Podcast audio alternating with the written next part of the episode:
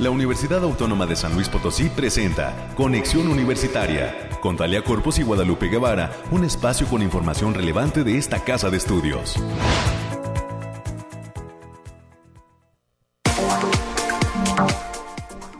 Mañana de viernes, ya es viernes 9 de diciembre del año 2022.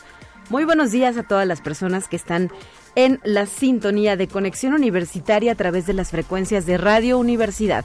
88.5 de FM, 1190 de amplitud modulada, con sede en la ciudad capital y con cobertura también en el área conurbada de esta zona eh, geográfica y también a quienes ya nos están escuchando a través del 91.9 FM que tiene como sede la ciudad de Matehuala y nos permite lograr cobertura en diferentes rincones del altiplano potosino y del sur del estado de Nuevo León. Gracias por estar con nosotros. Nos pueden escuchar también a través de internet en la página radiotelevisión.uslp.mx y recuerden que está disponible nuestro eh, podcast con los contenidos de Conexión Universitaria en la plataforma de Spotify. Ahí justamente en el canal de la USLP también todos los días se comparten eh, los contenidos derivados de este segmento de noticias de la UASLP. Eh, con nosotros, tenemos diversos invitados, le platico, le adelanto lo que el día de hoy le estaremos presentando. Vamos a hacer una mm, entrevista hasta el campus Tamazunchale. Por tal motivo, estará con nosotros en el primer bloque la doctora Pilar Suárez, una catedrática e investigadora universitaria, que nos va a brindar los detalles del cuarto taller internacional de educación STEAM de Tamazunchale que está próximo a realizarse. También el día de hoy recibiremos en cabina a un egresado de la licenciatura en arqueología de la Facultad de Ciencias Sociales y Humanidades. Se trata de José José Chesil Dovenhain Martínez Moreno. Él obtuvo el primer lugar del Premio Museo de Historia Mexicana categoría Trabajo de Investigación. Así es que nos viene a compartir lo que representa para él haber logrado este premio con carácter nacional y pues qué panorama, qué perspectiva se abre tras el lograr este primer lugar.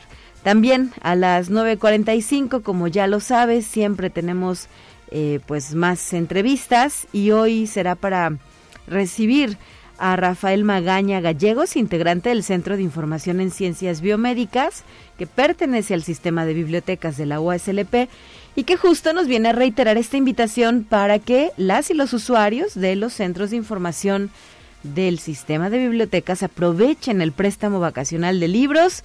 Si se lo llevan ahorita, lo regresan hasta el mes de enero. Así es que vayan pensando qué materiales se quieren llevar y ya nos brindará el licenciado Rafael Magaña Gallegos los detalles de esta información. A la par de ello, revisaremos en unos instantes más las cuestiones climatológicas. Tendremos el reporte puntual de la información universitaria en la voz de la licenciada América Reyes y los temas nacionales, así como nuestra pequeña dosis de ciencia al concluir con este espacio de noticias. Agradezco el apoyo que me brindan los controles técnicos Anabel. Hoy, Giovanna Morales en la producción de este espacio de noticias en sustitución eh, nuestro queridísimo Efraín Ochoa, que anda eh, cumpliendo labores docentes allá en la Facultad de Ciencias de la Comunicación. Le mandamos un saludo y esperamos que sea exitosa la actividad que está desarrollando. Ya la próxima semana se incorpora con nosotros. Y Ángel también anda por aquí echándonos eh, porras y apoyo moral, ¿verdad? En la transmisión de Conexión Universitaria. Este día, ya lo decía eh, Rodolfo eh, de nuestro programa anterior antes de despedirse. Está de manteles largos mi compañera Guadalupe Guevara, así es que de la misma manera el equipo de Conexión Universitaria le manda muchos saludos y esperamos que regrese con un poquito de pastel o mole, ¿verdad? Felicidades Lupita, disfruta tu día. Y a título personal también quiero felicitar a mi madre. Son tocallas de cumpleaños. Cada año desde hace cinco años nos toca hacer esto, ¿verdad? A la señora Consuelo Ramírez, que también el día de hoy está de manteles largos. Muchas felicidades, mamá. Lupita, disfruten este 9 de diciembre. Iniciamos ahora.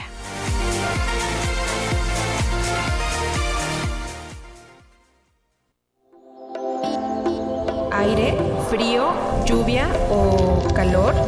Despeja tus dudas con el pronóstico del clima. Ya en la línea telefónica se encuentra desde el Laboratorio de Variabilidad Climática de la UASLP Alejandrina Dalemese, quien nos ofrece el reporte puntual de lo que viene en cuestiones del clima. ¿Cómo estás Alejandrina? Muy buenos días. Qué gusto saludarte, Talia, en este inicio de fin de semana. Te traigo el pronóstico más acertado en nuestro estado, que en esta ocasión consta del 9 al 11 de diciembre. En el altiplano potosino estarán con temperaturas máximas de 26 grados centígrados y mínimas de 7. Cielos mayormente despejados con espacios de nubosidad dispersa. Se prevén vientos de 10 kilómetros por hora y posibles ráfagas de 20 kilómetros por hora. En la zona media estarán con temperaturas máximas de 29 grados centígrados y mínimas de 15. Cielos mayormente despejados con espacios de nubosidad importante, vientos ligeros de 5 kilómetros por hora y posibles ráfagas de 15 kilómetros por hora. No se descartan eventos de precipitaciones ligeras, especialmente en zonas de la sierra, viernes y sábado y en la Huasteca Potosina estarán con temperaturas máximas de 30 grados centígrados y mínimas de 18. Cielos mayormente nublados con espacios de sol importante, vientos ligeros de 5 kilómetros por hora y posibles ráfagas de 10 kilómetros por hora. Y en la capital Potosina se presentarán temperaturas máximas de 25 grados centígrados y mínimas de 6. Cielos mayormente soleados con espacios de nubosidad dispersa, vientos ligeros de 10 kilómetros por hora y posibles ráfagas de 20 kilómetros por hora. Nuestras recomendaciones para este fin de semana largo para la Universidad Autónoma es recomendarles que el factor de radiación ultravioleta se encuentre a nivel alto, por lo que se debe considerar no exponerse al sol más de 40 minutos consecutivos en horas de mayor insolación. También se presentan las mañanas templadas con bancos de niebla densos, principalmente en zonas de la sierra. Hasta aquí el pronóstico, Tralia. Muy bien, Alejandrina, muchísimas gracias. Tienes razón, nos toca fin de semana largo al interior de esta institución educativa. El próximo lunes 12 de diciembre se suspenden las actividades laborales, pero regresamos el martes 13. Así es que ustedes desde Bariclim nos acompañarán el miércoles 14 en lo que también ya son pues las últimas participaciones de este 2022 que poco a poco se está terminando, ¿verdad? Em, ya es nuestra última semana de actividad administrativa dentro de esta casa de estudios, la próxima y así eh, también eh, pues la participación de ustedes aquí en Conexión Universitaria. Muchas gracias por este reporte, saludos y a disfrutar del fin de semana largo. Saludos, Talia, nos vemos el miércoles. Gracias, muy buen día, 9 de la mañana ya con nueve minutos. Estamos listos con lo que sigue. Vamos a revisar los temas universitarios.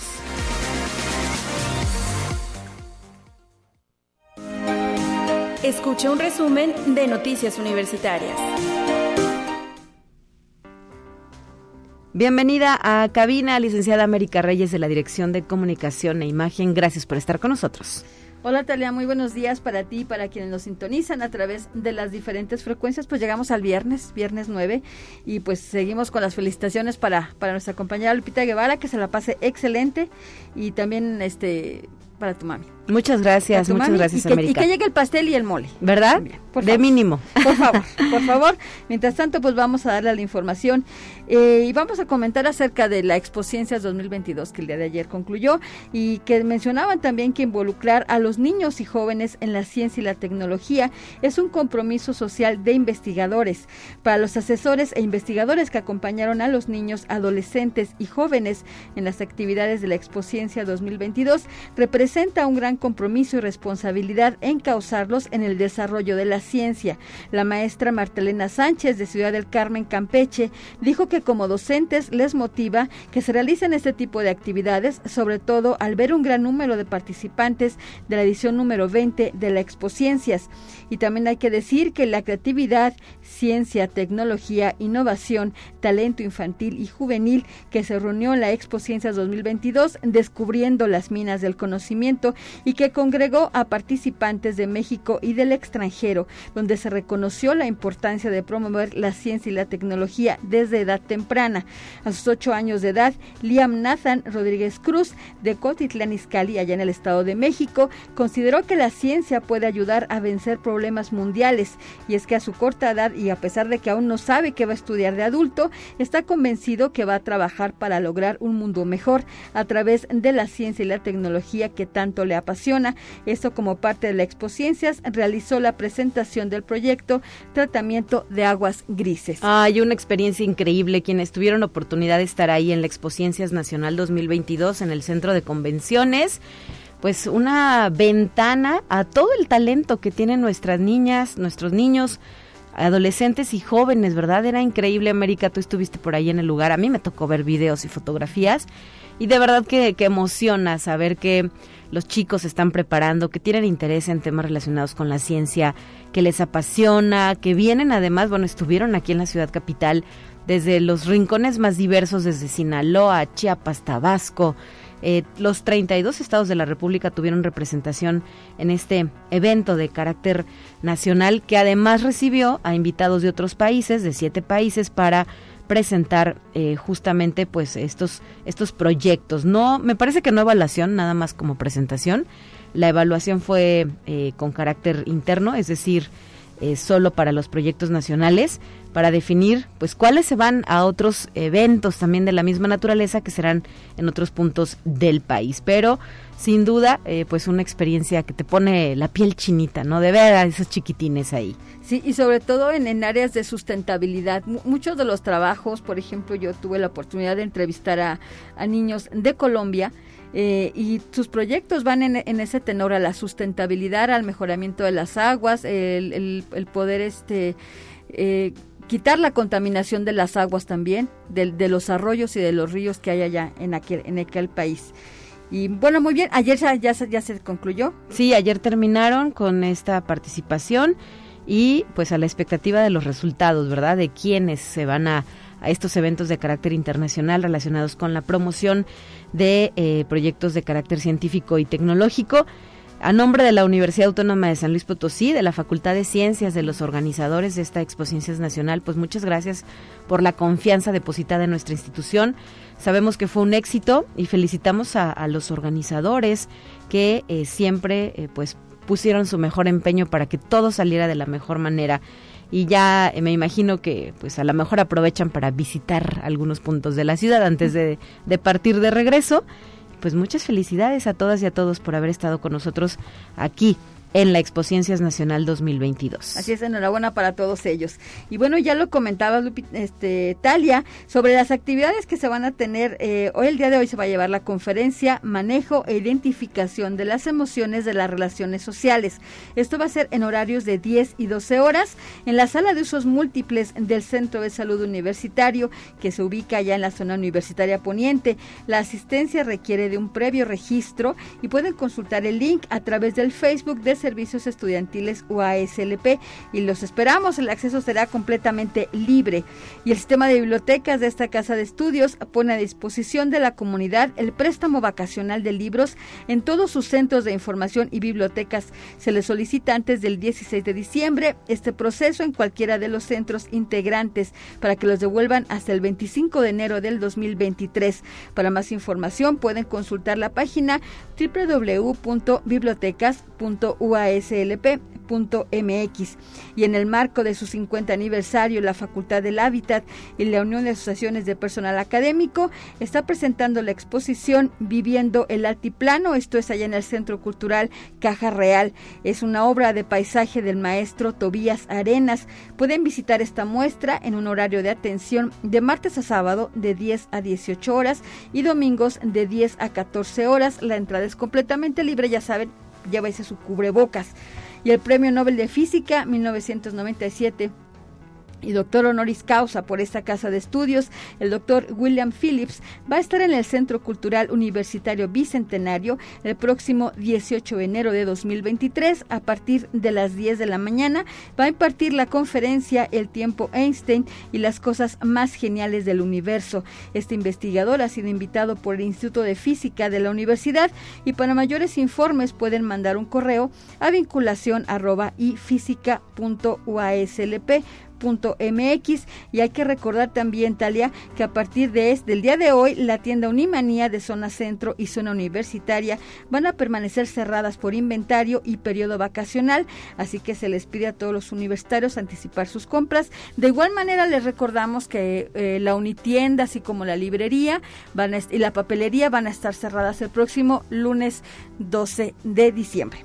Así es, América, como parte de este pues asueto generalizado al interior de la UASLP, se suspenden actividades. La Unitienda, nos dices, eh, Unimanía pues termina hoy también actividad eh, porque se va a hacer inventario y ya vendrá también la temporada vacacional. Eh, tenemos también la librería universitaria que de igual forma hoy es su último día de actividad. Si usted quiere adquirir algún material bibliográfico, véngase a las sucursales de librería. la papelería. La papelería, también la papelería hoy cierra actividad. De igual forma se dedican a hacer inventario y después vendrán eh, la temporada vacacional. Eh, sabemos que, por ejemplo, Centro de Salud quizá no brinde servicio el lunes por ser asueto, pero ellos sí van a tener un horario especial para eh, diciembre, ya lo compartiremos, Centro de Salud Universitario y así eh, las diferentes eh, clínicas y servicios que se brindan desde esta casa de estudios. Así es, entonces ya estamos en, cuenta regresiva, Talia, para ya el, tercer y último periodo vacacional de esta universidad. Ya la próxima semana es la última semana de actividades para todos los universitarios. Así es, ¿con qué concluimos? ¿Es todo? Muchísimas gracias América por habernos acompañado en esta ocasión y volvemos el martes con más. Así es, buen día para todos, cuídese. Antes de continuar con la entrevista que está ya casi lista, ¿verdad?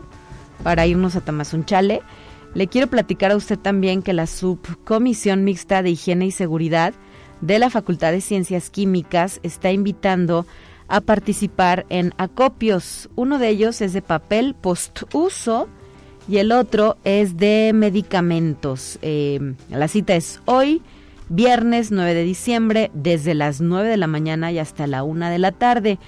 En el caso del papel postuso, le platico eh, que se reciben eh, materiales como periódico, libretas, libros, folders, revistas, hojas, sobres, legajos, folletos, cajas y cartón.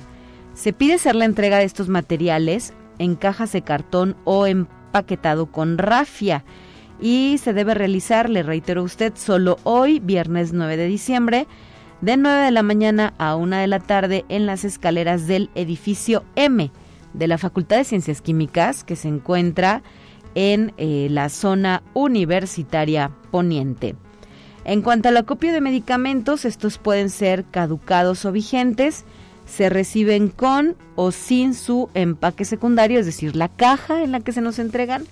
Y también hoy de 9 de la mañana a 1 de la tarde se eh, puede realizar esta entrega de materiales en lo que es la zona universitaria poniente, específicamente en instalaciones de la Facultad de Ciencias Químicas, quien también nos ha avisado que está recibiendo diferentes eh, materiales eh, para eh, llevar a cabo actividades de reciclaje es la Biblioteca Pública Universitaria, la que se encuentra aquí en el primer cuadro de la ciudad, en la calle Damián Carmona, esquina con la calle de Arista.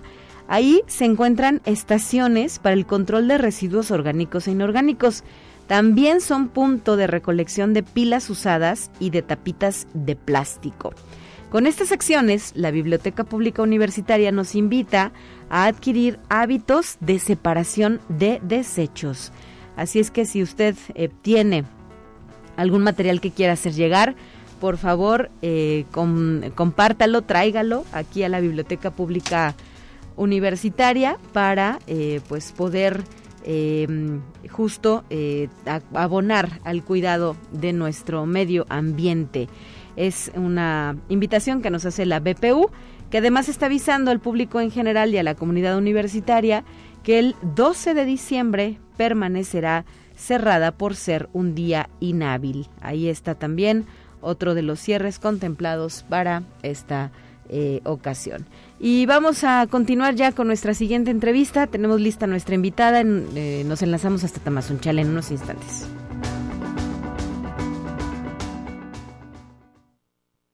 Te presentamos la entrevista del día.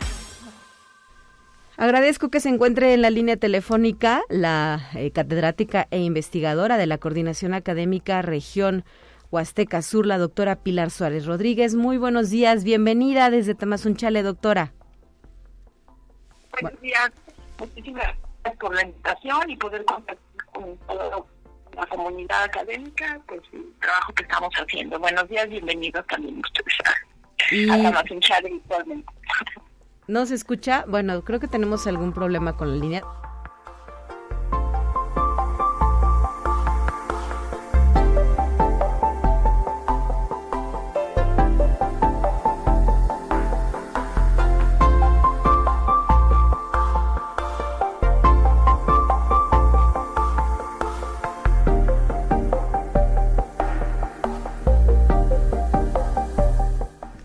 Eh, doctora Pilar Suárez, a ver si la escuchamos mejor. ¿Nos escucha? Sí, yo los escucho perfectamente. Sí, me parece que ya estamos enlazados. Eh, justo para hacer una invitación de viva voz a esta actividad que está próxima a desarrollarse en el campus Tamazunchale. ¿Qué están planeando y qué nos quieren compartir? Muchas gracias. Bueno, pues eh, desde hace ya algunos años trabajando en acercar a profesores y pues toda la comunidad académica lo que es la educación STEM, STEM de ciencia, tecnología, ingeniería y matemáticas, que por sus siglas en inglés, y es un enfoque de enseñanza para pues no solamente promover los conocimientos científicos de los estudiantes, sino también para atender a los problemas de nuestros contextos cercanos.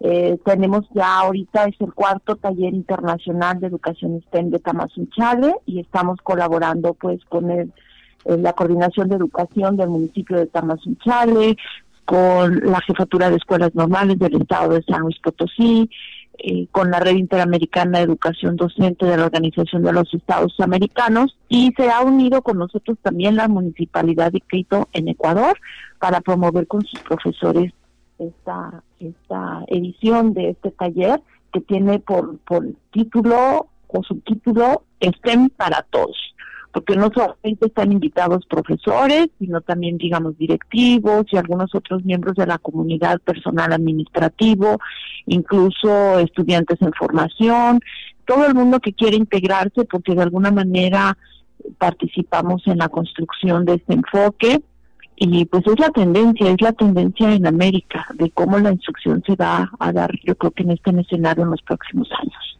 Muy bien, eh, doctora, eh, ¿a quiénes se invitaría a participar en este cuarto taller internacional de educación? ¿Qué modalidad va a tener? ¿Dónde lleven, deben llevar a cabo su registro? La, la modalidad es virtual, esperemos que este ya sea el último año que lo hagamos así. Eh, ya para el 2023 esperamos retomar la, presencialidad y o al menos de formato híbrido, pero ahora va a ser virtual, va a ser a través de salas de Zoom y redes sociales. Tenemos un formato de registro eh, que pueden encontrar en la, en la página de Facebook, por ejemplo, de la Coordinación Académica Región Huasteca Sur, o bien si se van a la página de profesionalización STEM, que es mi página personal, también ahí tenemos la, la liga. Y eh, están invitados todos. Este se estén para todos, están invitados profesores, estudiantes, personal administrativo y directivo. Lo que se va a compartir en esta ocasión es precisamente donde nos encontramos en STEM en, en, México, en América, pero sobre todo en la región Huasteca y en la Universidad Autónoma de San Luis Potosí. ¿Qué es lo que estamos haciendo como universidad? Vamos a tener algunos talleres desde una serie de talleres que van están orientados a diferentes niveles educativos. O sea, ahí tenemos talleres para profesores de licenciatura, de, bachillerato, secundaria, primaria y hasta de preescolar. Entonces, eh, vamos a tener, por ejemplo, unos talleres de cómo generar algunos productos como, como cosméticos basados en STEM.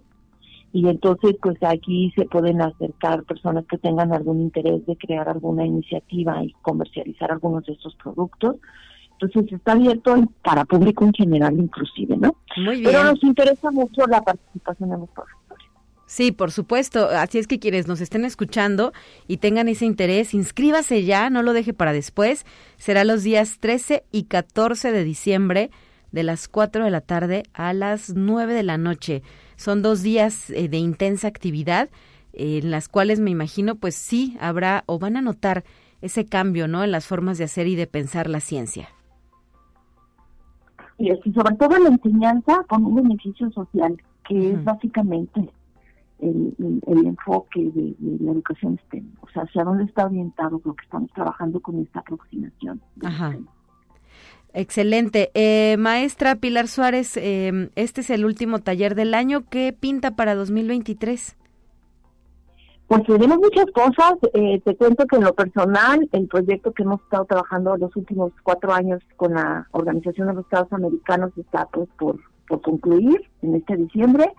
Entonces vamos a retomar ya los frutos, digamos, de lo que se ha estado haciendo de STEM en, en, en estado San Luis Potosí y pues trabajando ya con otras instituciones, pero principalmente tenemos un nuevo proyecto con la universidad. Ya les iremos contando qué es lo que estamos preparando para implementar el STEM en la USLP y pues iniciando estos grupos colaborativos ya más formalmente como, como línea de investigación.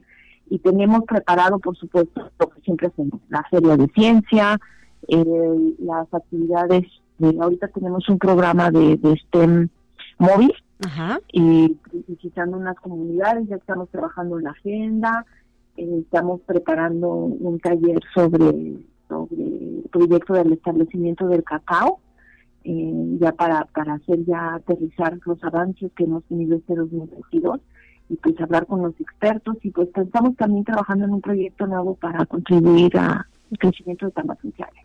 Excelente. tenemos muchos proyectos ya a principios de año, te contaré ya cuando tengamos la agenda completa y pues muy emocionada de, de, poder continuar y agradecida como siempre con ustedes por las invitaciones, porque nos ayudan a promover nuestro trabajo y, y pues adelante siempre. Por supuesto, doctora Pilar Suárez, ¿cómo concluyes este 2022? ¿Estás satisfecha con lo que se ha logrado?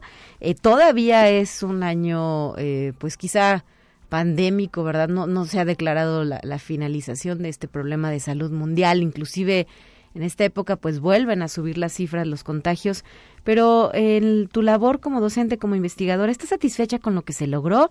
¿Y estás emocionada por lo que viene, que ya nos adelantas un poco, pues qué es lo que estará sucediendo el próximo año?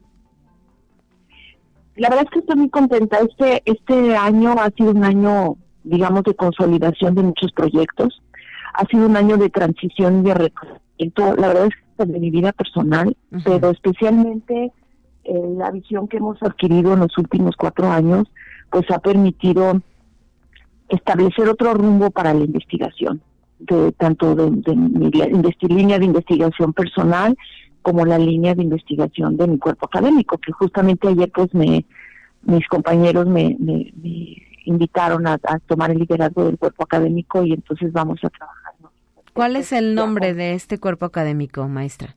Ciencias básicas aplicadas a comunidades de aprendizaje. Este año nos dieron la consolidación del cuerpo académico. Estamos ya firmando algunos convenios con otros cuerpos. Este, y, sobre todo esta parte de, que ya está dando frutos lo que hemos trabajado en STEM. Eh, la verdad es que se ha reconocido mucho el trabajo. Este año contribuí en la discusión de algunos equipos que se llaman equipos temáticos en programas, prácticas y políticas públicas en formación docente en STEM en las Américas, donde estoy trabajando ya finalizando un documento con recomendaciones para gobiernos sobre la implementación de STEM en, y otras instituciones educativas en toda América. Y pues esto me ha dado un, un, panorama distinto de hacia dónde vamos como universidad, hacia dónde vamos como país pero sobre todo replantear el quehacer docente, ¿no? El personal, pues, en las cosas que hacemos desde la universidad y sobre todo cómo es que podemos, como ciudadanos, somos parte de los problemas que tenemos, pero también podemos ser parte de las soluciones. claro. Este año fue un aprendizaje y... para mí y con con, con muchas ideas para poder ir pues aterrizando, puliendo esas cosas que identifiqué en esta reflexión y y pues ir abonando a, la reconstrucción.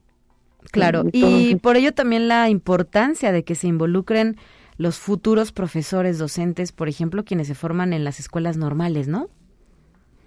Claro, eso es muy importante porque, mira, ahorita tenemos que los profesores en activo hacen un trabajo maravilloso, pero pues sí hay que enfrentar estas brechas eh, que han crecido en la pandemia, en esta sociedad líquida donde todo es cambiante, pues sí necesitamos profesores que vayan teniendo estas nuevas perspectivas, ¿no? Que vayan identificando otras formas de trabajo y, y, la importancia de, que se integren al mundo laboral con esto y que al fin aprovechen de la experiencia de los maestros en activo, pero que también lleguen a impulsar y a promover el trabajo docente desde otros escenarios. Eso es muy importante y sobre todo pues lo mismo ocurre no solamente en el nivel básico, sino también en la universidad, que tenemos que hacer replanteamientos de nuestra labor docente y, y del papel que tenemos como profesores en la formación de profesionales, pero recordar que también formamos ciudadanos. Muy bien, pues muchísimas gracias, eh, doctora Pilar Suárez, por habernos acompañado en esta ocasión. seguiremos reiterando esta invitación para que participen en el último taller STEM del año y pues a cambiar esos que creíamos paradigmas intocables, ¿no? Hay otras formas de hacer, de comunicar y de aprender ciencia. Muchísimas gracias. Feliz, feliz, felices fiestas, ¿verdad? También ya es época de despedirnos. Hasta la próxima, doctora. Un abrazo fuerte. Feliz Hasta luego, un abrazo y saludos a todos. Y nos, no, nos acompañan, por favor, vamos a estar muy contentos de tenerlos por acá. Gracias, hasta la próxima, Nueve 9 de la mañana ya con 32 minutos. Es momento de irnos un corte, le reitero que estamos aquí en Conexión Universitaria. Llámenos 444-826-1347 y 48, números directos a la cabina. Es momento de ir a un corte. Enseguida volvemos.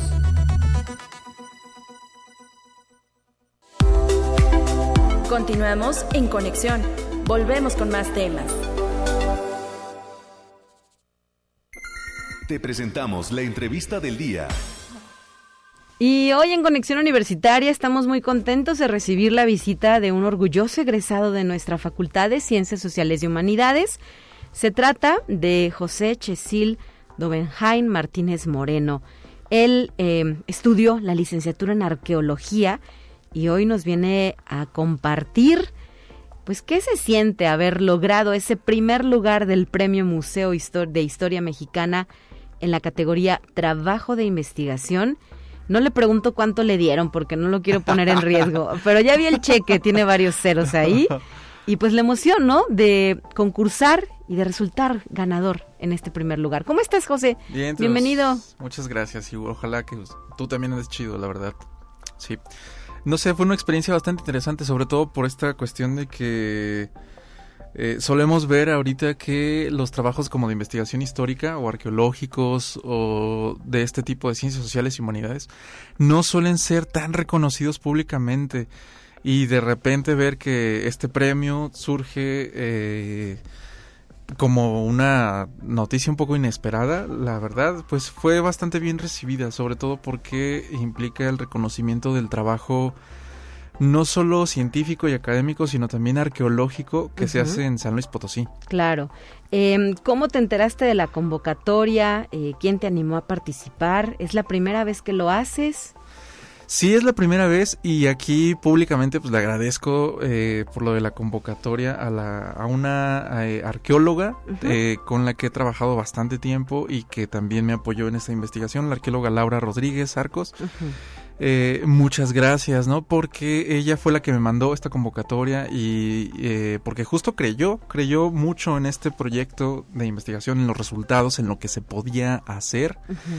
Y, eh, y pues también con quien comparto esta, esta pasión justo por la historia antigua de no solo de México, sino de el resto del mundo y por supuesto de San Luis Potosí. Claro, porque en eso se centra tu trabajo. Este primer lugar lleva por título Arqueología e Historia Posthumana del Antiguo Arte Rupestre de México, un caso de investigación en San Luis Potosí. Así es. Estamos hablando de que además abonas al conocimiento de eh, pues temas que mm, no, no, han sido tan explorados, ¿no? O no tenemos tan presentes en bibliografías, en investigaciones ¿Y hacia qué parte del arte rupestre te enfocaste? ¿A, a qué zona? Porque sabemos por ejemplo, que en zona media me parece que hay arte rupestre, Ajá, ¿no? Bueno, sí. se dice, no es que lo tengamos constatado como tal, pero la gente, los pobladores, luego son ese termómetro que nos ayudan Sí. a ver y a entender dónde están esos secretos muy bien guardados. ¿Tú a dónde te enfocaste? Platícanos. Pues la, el área de trabajo fue aquí justo la zona centro de San Luis Potosí, porque sí hay, hay reportes, incluso desde hace 100 años, de que hay pues arte rupestre en, en la Huasteca. Ujú. La zona media hay unos reportes de la década de los 80. En el altiplano norte de San Luis, pues eh, solo se conoce este arte rupestre desde hace ya varios años, pero no se ha estudiado a profundidad. Sí. Y aquí en San Luis Potosí, bueno, en la zona centro, en la zona eh, del altiplano central, el énfasis fue sobre la, eh, en el área eh, que hoy ocupa la, el área natural protegida de la Sierra de San Miguelito. ¿no? Ok. Y el objetivo fue estudiar eh, cómo es que este arte rupestre, de alguna manera, antes que representar símbolos o representar cosas para las personas, qué es lo que el arte rupestre pudo hacer en el pasado por las personas o con las personas que lo crearon, ¿no? Esto, esto es- está interesante porque implicó eh, enfatizar el estudio de las relaciones que el arte rupestre tenía y sigue teniendo no solo con el entorno que erróneamente llamamos naturaleza, sino también con las personas, sean estas personas humanas o personas no humanas, ¿no? Y justo el objetivo es este, enfatizar cómo es que nos damos cuenta o cómo es que el arte rupestre y en general la arqueología en, en México y bueno en San Luis Potosí tiene el potencial de enseñarnos qué otros mundos y otras formas de entender el mundo y de vincularnos con la, la- lo que llamamos naturaleza son posibles. Entonces, si en el pasado estas otras formas de relacionarnos con el mundo eran posibles, entonces ah, lo siguen siendo todavía en el presente. Entonces eso significa que ante la situación, las crisis de identidad, las crisis culturales, las crisis económicas, políticas y medioambientales, todavía hay esperanza. Oye, ¿y qué te, qué te motivó a llevar a cabo este trabajo de investigación que además nos compartías? Pues es parte de tu tesis, ¿no? Es solo un Ah, sí. pedacito de tu tesis. Sí, pues eh, la motivación está detrás, justo ya lo decías, ¿no? Que no hay, eh, en- se sabe que hay arte rupestre aquí en la zona eh, centro de San Luis Potosí desde hace como 100 años. Pero a la fecha no, ha- no había eh, existido una investigación arqueológica formal de este, de este arte rupestre, ¿no?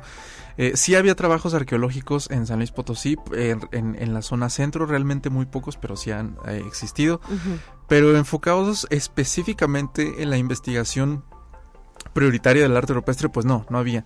Entonces, eh, la intención era esa, contribuir un poco a la historia eh, no solo eh, eh, pues nacional de alguna manera con una pequeña semilla, sino pues también contribuir a la historia o al conocimiento arqueológico de, eh, de San Luis Potosí, ¿no? Porque realmente eh, hay aún hay pocas cosas, se está avanzando paso a pasito con, con nuevos aportes, nuevas alianzas, nuevas este, amistades y colaboraciones.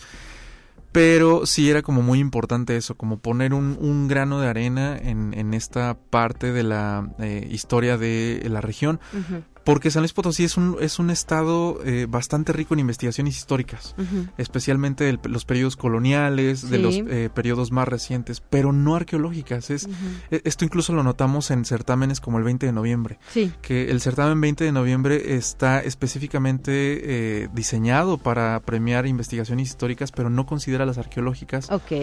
Entonces, pues en parte era esto. Esa motivación, ¿verdad? ¿Y durante cuánto tiempo has desarrollado este trabajo? Fueron cuatro años. Cuatro años, Más. qué clavado, ¿verdad? Otros años, ¿no? De, de estar Digo, leyendo. apenas vas en licenciatura, espérame. sí, sí, fue un rato, fue un rato, pero sí. Pero entonces te apasionaba el tema.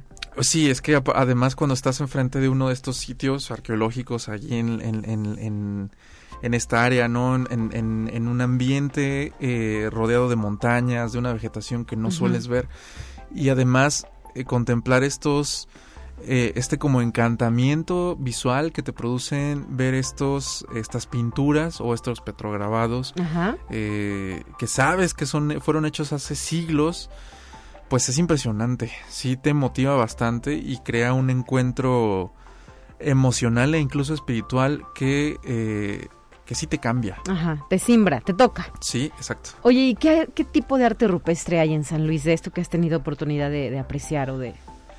Pues hay, eh, en general, hay, aquí en la zona altiplano hay eh, pintura, es lo que más abunda. Ajá, ¿y, ¿y, qué pintan o qué, qué plasma? ¿Qué se quedó plasmado ahí más bien? cosas bastante extrañas, ¿no? De hecho, eh, incluso son bastante interesantes porque justo son difíciles de describir.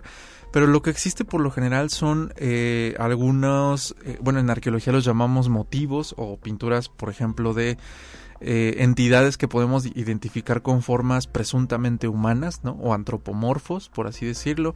Algunos, eh, algunas pinturas de ciertos animales, como algunos venados, por ejemplo también pinturas de podríamos llamarlos signos, por así decirlo, cosas que no podemos identificar o decir de qué se tratan porque lamentablemente no podemos acceder a estos códigos de referencia y de significados que, que han desaparecido con el paso de los siglos.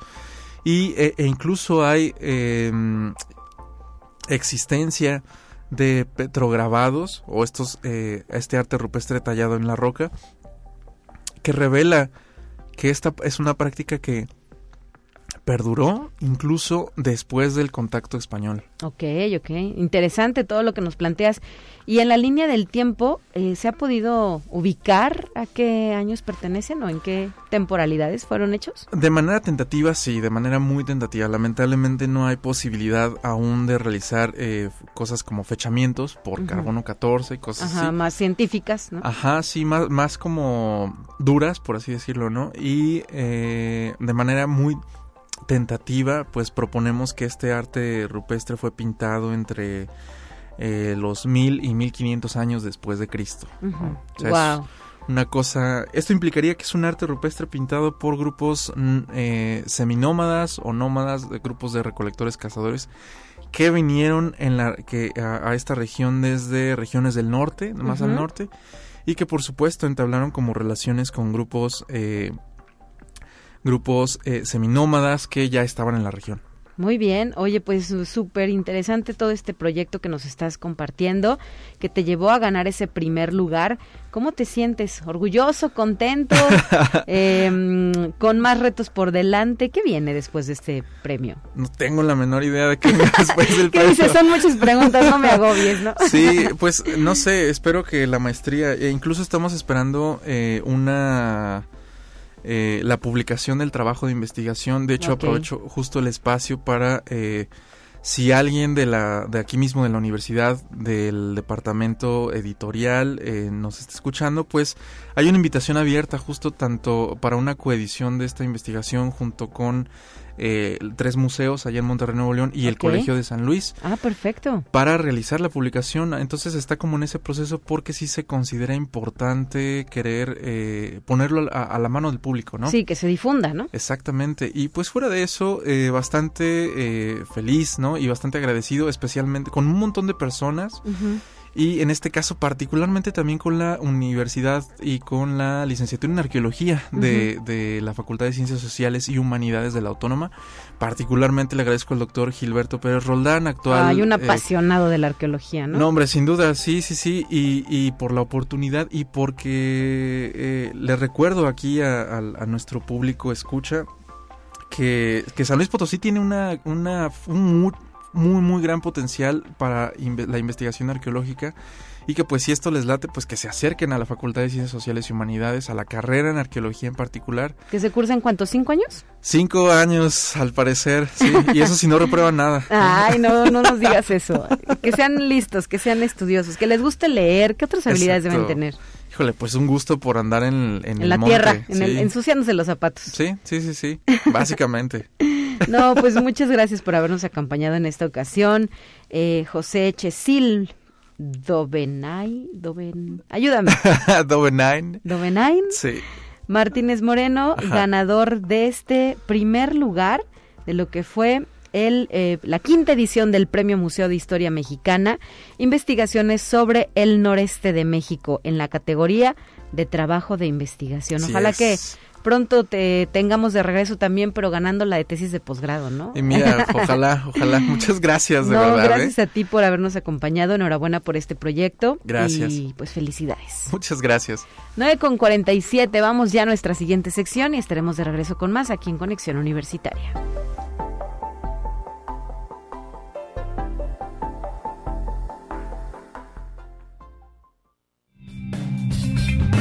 Entérate qué sucede en otras instituciones de educación superior de México.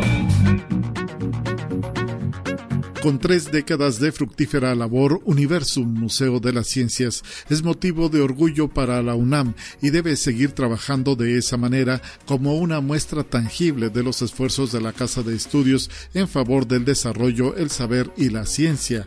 Así lo afirmó el rector Enrique Graue Vigers en su mensaje durante la ceremonia por el 30 aniversario del museo. Destacó que en ese periodo ha recibido 14.5 millones de visitantes y 250 mil grupos escolares. En los últimos cinco años también ha renovado la tercera parte de sus espacios museográficos para mantenerse atractivo y vanguardista. Conexión Universitaria.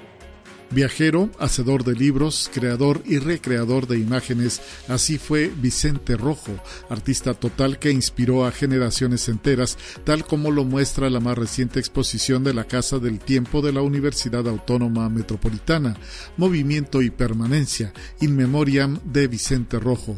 Podrá visitarse hasta el mes de enero del 2023 en la Casa del Tiempo de la UAM, ubicada en Pedro Antonio de los Santos 84, San Miguel Chapultepec.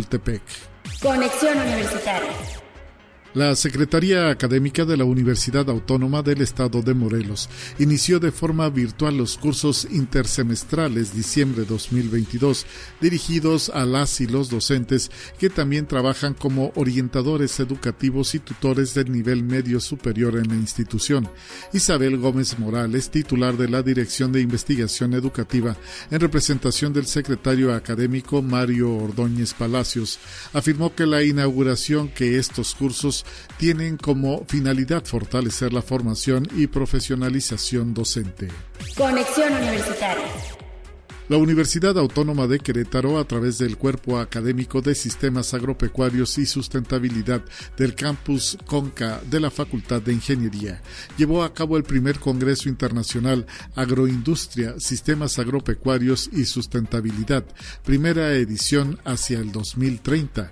El evento estuvo dirigido a estudiantes, catedráticos y público en general, además de la participación de la Facultad de Ingeniería y de la Facultad de Ciencias Naturales unidades académicas que se encuentran presentes en dicho campus.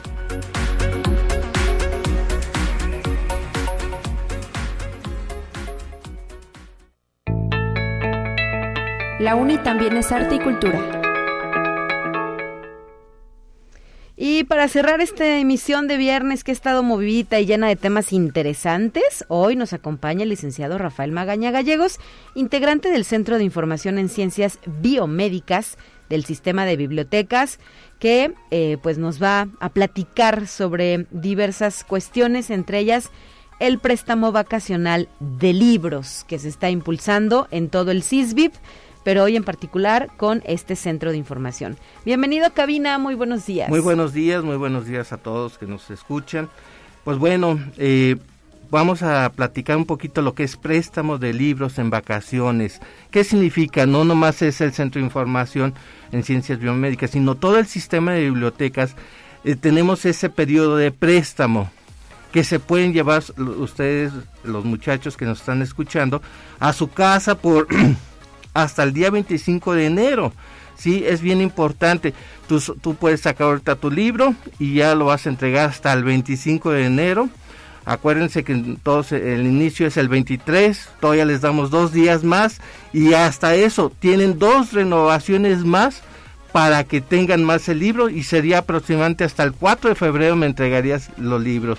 Creo que es una gran oportunidad tener los libros de lo que es de todas las áreas. También puede ser libros de literatura, no nomás eh, áreas de, de, lo que están estudiando.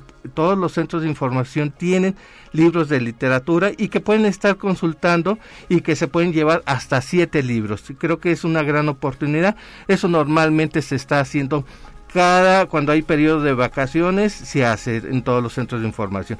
Y cambiando un poquito de tema, pues el centro de información tiene un horario amplio digamos, voy a invitar a todos los que nos están escuchando que la biblioteca está desde las 7 de la mañana hasta las 10 de la noche de lunes a viernes y los sábados de 7 de la mañana a las 4 de la tarde. Y hay otra, el domingo también se abre Esa es una parte importante que es de las 9 de la mañana hasta las 3 de la tarde. Y pues bueno, todos decimos, hasta ahí es la biblioteca, ¿no? Ahí viene el 12 de diciembre, el Día de las Lupitas. el lunes. El lunes, en todo el mundo está descansando, pero ahí el Centro de Información está trabajando. También trabajamos los días festivos. Nosotros vamos a estar con un horario de, de 8 de la mañana a 4 de la tarde. Creo que es un muy, muy importante invitar a toda la gente que vaya a estudiar.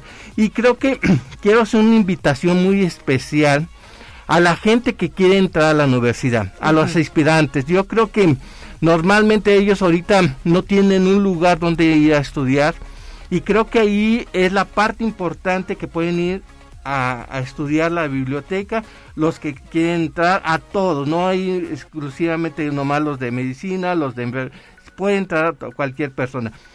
Nomás ahí únicamente digan que son aspirantes y los dejan pasar porque normalmente hay un pasarelas para que entren con credencial y va a estar abierto. Ojo, acuérdense que la universidad termina sus labores hasta el 18 de diciembre. Sí. Nosotros vamos a estar trabajando. Vamos el 17, sábado.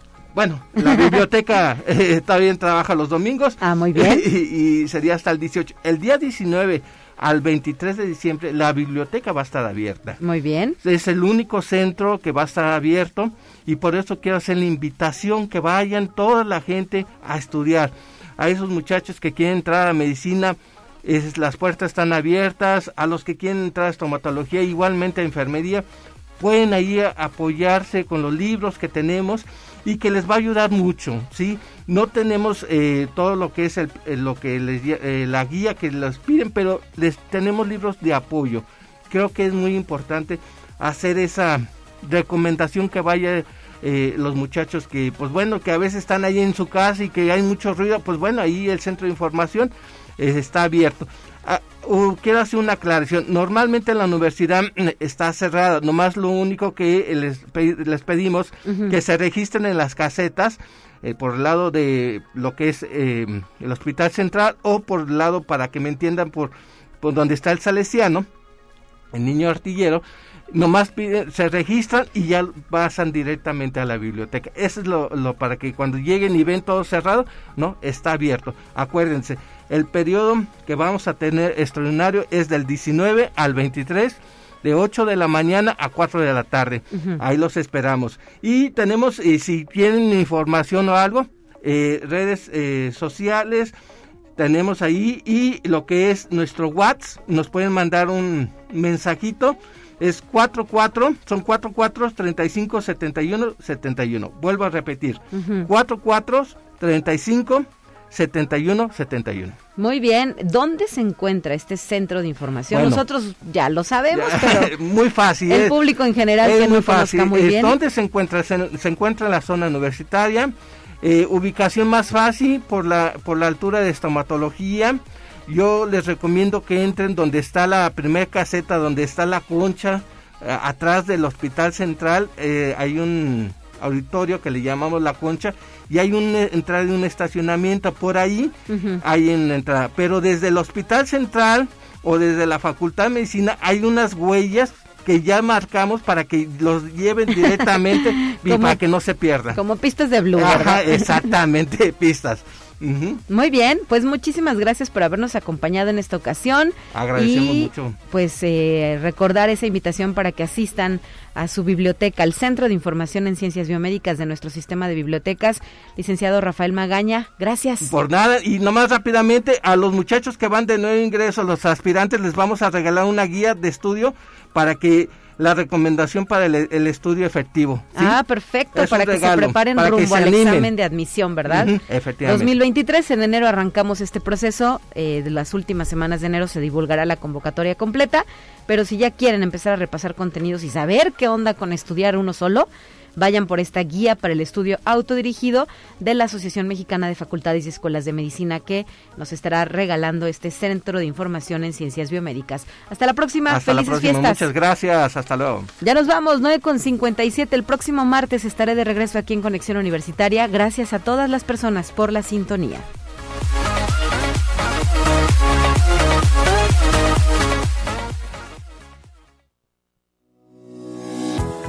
La Universidad Autónoma de San Luis Potosí presentó Conexión Universitaria con Talia Corpus y Guadalupe Guevara.